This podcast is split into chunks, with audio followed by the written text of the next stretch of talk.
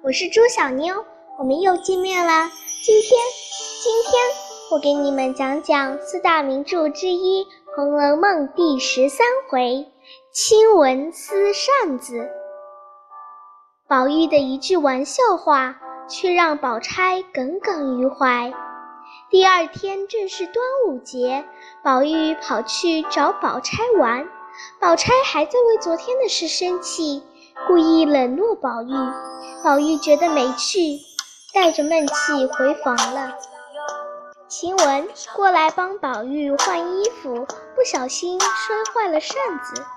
宝玉正在气头上，便骂他是蠢材。晴雯并不示弱，立刻回嘴。宝玉气得浑身发抖。袭人过来劝晴雯：“好妹妹，都是我们的不对。”你出去逛逛吧。谁知晴雯却连他也一起骂了。宝玉见状更生气了，说：“我现在就去告诉太太，让她打发你出去。”袭人、麝月等丫鬟听了，都跪下替晴雯求情。宝玉长叹一声，坐在床上说：“叫我怎样才好？”我即使操碎了心，也没人知道。说着，忍不住流下泪来。这时，黛玉恰好进来，见状笑着问：“怎么都哭了？难道是为这吃粽子的事情吵架了？”一句话逗得大家都笑了。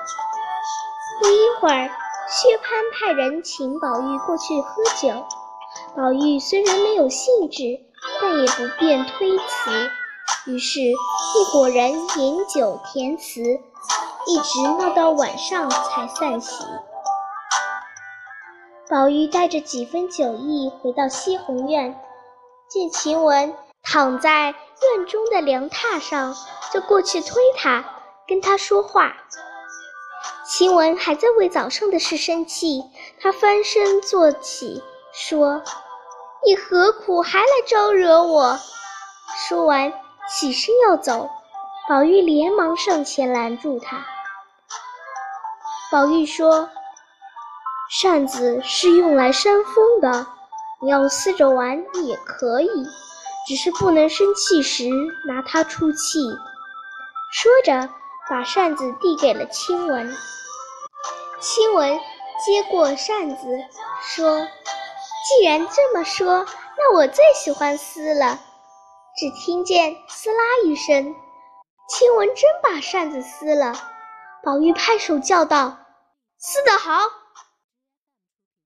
麝月走过来说：“少做些孽吧。”宝玉一把将他手里的扇子抢过来，递给晴雯。晴雯接过去，又撕了个粉碎。麝月气得大叫。不如把整箱扇子搬出来，让晴雯撕了。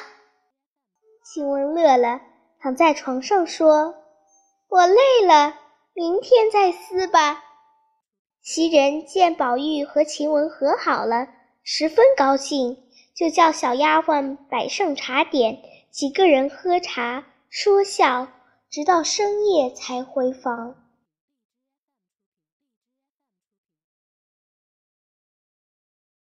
好啦，今天的故事就讲完啦，我们下次再见。